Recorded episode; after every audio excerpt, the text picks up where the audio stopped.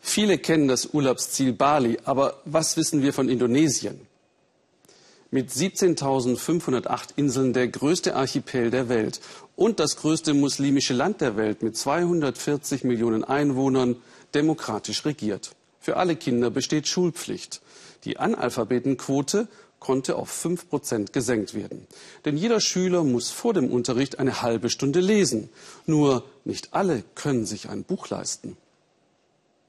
Das hat Ridwan auf eine Idee gebracht. Philipp Abrisch mit einer ja fast Märchengeschichte aus den Bergen. Hier im grünen Gras beginnt die rührende Geschichte von Ridwan und Luna.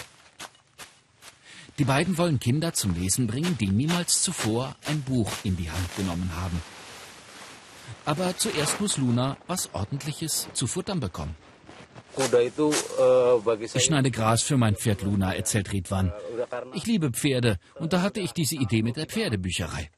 Eine Idee, die den Menschen Freude machen soll.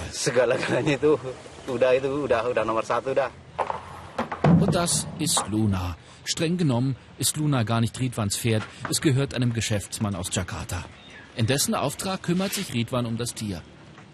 Für seine Pferdebücherei hat Ridwan sich Luna einfach ausgeliehen.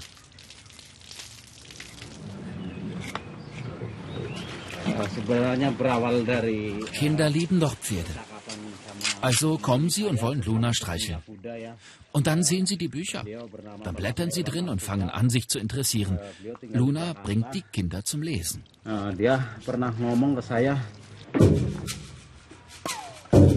Was für eine schöne Idee. Kuda Pustaka, die Pferdebücherei. Dreimal in der Woche in seiner freien Zeit sattelt Ridwan das Pferd. Mit Taschenbüchern und Hardcovern.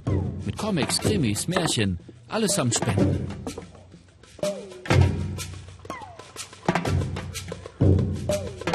Zentraljava, subtropisch und doch kühl und feucht. Fast ein bisschen wie in den Alpen.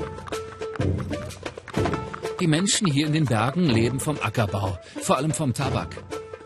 Ein einfaches Leben und anstrengend. Ridwan und Luna bringen die Welt in die abgelegenen Dörfer. Die beiden werden schon erwartet. Die Menschen hier lieben die Bücher. Zum Lesen oder zum Drinblättern. Ein eigenes Buch zu kaufen, das aber können sich die wenigsten leisten. Die Bücher sind toll, die erzählen uns was. Das hilft uns allen. Wir fangen an zu lesen. Anfangs haben die Leute Redwans Idee gar nicht verstanden. Sie dachten, er wolle die Bücher verkaufen. Jetzt wissen alle, Redwan verleiht Bücher, weil er Spaß dran hat. An den Kindern, an Luna und an Literatur. Redwan führt genauestens Buch über die Bücher. Nur manchmal muss er schimpfen. Ja, das kommt vor. Dann haben die Kinder das Buch ausgeliehen und es dauert ewig, bis ich es zurückbekomme, weil sie es so mögen. Ich frage dann einmal, zweimal und beim dritten Mal muss ich halt aufgeben.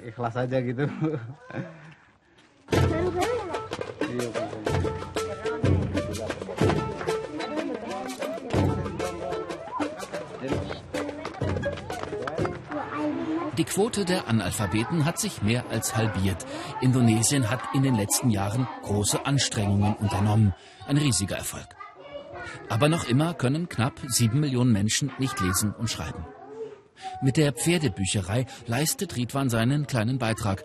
Und er will bei den Jüngsten anfangen, den Kindern. Ich finde toll, dass wir die Pferdebücherei haben, sagt die Lehrerin. Das Lesen schärft den Verstand der Kinder. Es vermittelt ihnen einen neuen Geist. Es erweitert den Horizont. Ridwan Suhuris ehrenamtlicher Einsatz ist bewundernswert. Aber auch die Geduld von Luna, dem Bücherpferd. Das Tier war früher wild wie ein Mustang. Ridwan hat es gezähmt. Seitdem hat Luna niemanden gebissen oder getreten und immer alles treu ausgehalten. Selbst wenn die Kinder rumalbern und Späße machen. Ich suche dieses Buch, das heißt am Anfang des Regenbogens. Mir gefällt die Geschichte. Ich könnte ohne Bücher nicht mehr leben, sagt Ridwan. Die Bücher helfen mir, dass ich andere Menschen und andere Orte kennenlerne, dass ich aus meiner kleinen Welt rauskomme. Ich hoffe, dass auch die Kinder möglichst viel von den Büchern haben. Alle Bücher sind jetzt verteilt. Ridwan und Luna machen sich bald auf den Weg nach Haus. Ridwan träumt von einem eigenen Pferd, mit dem er über die Dörfer ziehen kann. Ein schöner Traum.